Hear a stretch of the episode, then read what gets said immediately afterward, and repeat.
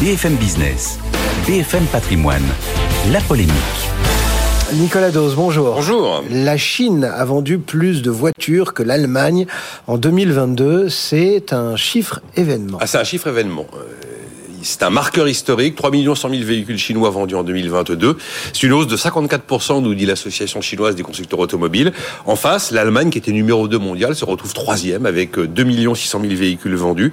Le leader du marché, ça reste le Japon. Il y a quand même deux bémols à cet événement, c'est qu'évidemment, quand on est en Chine, on a un marché intérieur colossal. Ça aide à tirer les chiffres vers le haut, bien sûr. Et puis, il y a une partie de la production de voitures réalisée sur le sol chinois qui reste encore une des véhicules produits par des Européens pour être export. On peut considérer que c'est des voitures qui viennent de Chine, mais bon, elles sont produites par des Européens, à part que c'est de moins en moins vrai. Sur le marché de l'électrique, par exemple, 80% des voitures électriques vendues en Chine sont des voitures chinoises et les marques chinoises s'imposent réellement. Et puis, il y a des Européens qui prennent le large. Le japonais Honda, euh, des marques européennes occidentales, le japonais Honda a, a quitté la Chine et euh, de la même manière, Stellantis a cessé d'y produire la marque Jeep. Mais là où c'est vraiment un événement, c'est que, ça y est, la Chine est le nouveau numéro 2 mondial de l'automobile. Et on parlait du marché intérieur, mais on voit que ce sont les exportations maintenant qui tirent les ventes de véhicules chinois. Ça nous dit quoi sur la suite? Ça nous dit qu'une guerre commerciale monumentale est en train de s'installer sur un marché évidemment absolument stratégique pour l'ensemble des pays développés. Euh, la force de la Chine, elle n'est pas dans le moteur thermique, elle est dans le moteur électrique. Et les exportations de voitures électriques chinoises ont bondi en 2022 de 120%.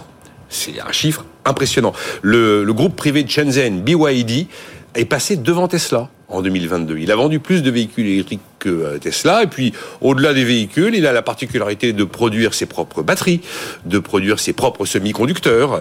Et euh, c'est d'ailleurs pas innocent si Tesla, euh, au début 2021, 2000, oui, c'était en 2021, a annoncé qu'il y aurait des baisses de prix. C'est plutôt à la fin de l'année 2021. Et vous prenez le top 5 des constructeurs électriques, vous avez trois Chinois, vous avez ensuite un Allemand et un Américain et aucun Français. C'était à Las Vegas, au CES. Il y avait Carlos Tavares qui était là, le patron de Stellantis.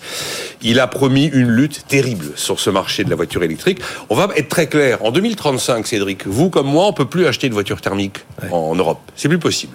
Donc, euh, on va devoir acheter un VEN, un véhicule à énergie nouvelle. C'est comme ça qu'on qualifie aujourd'hui les, les, les, véhicules de demain. Comment va réagir le consommateur quand il va regarder le prix du véhicule occidental produit en Occident et le véhicule le prix du véhicule chinois 30% moins cher. Ça va être vite 30% moins. Qu'est-ce que va faire le consommateur?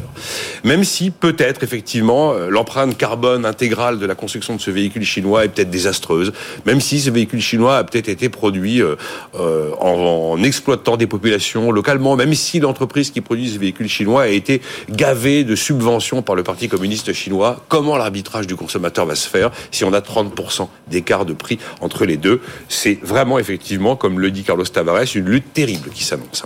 En fait, ce chiffre laisse présager un choc économique sévère sur ce secteur ah, automobile C'est C'est le, c'est le choc industriel des années qui viennent. D'abord, on sait qu'on a un choc économique et social en perspective, puisque produire un véhicule euh, électrique demande euh, deux personnes de moins qu'un véhicule thermique. Donc déjà, il va y avoir un choc économique et social. Après, on a un choc de compétitivité, puisque la Chine vend déjà euh, deux véhicules, enfin un véhicule sur deux électrique dans le monde, c'est un véhicule chinois. Vous avez un loueur allemand connu qui s'appelle Sixt, qui a tout simplement acheté 100 000 véhicules électriques aux Chinois BYD. Et évidemment, avec des véhicules 30% moins chers, eh ben, c'est pas très compliqué de savoir de quel côté le cœur du consommateur va balancer. Et puis c'est aussi un choc de souveraineté, puisque ben, la Chine détient par exemple 80% du marché des batteries.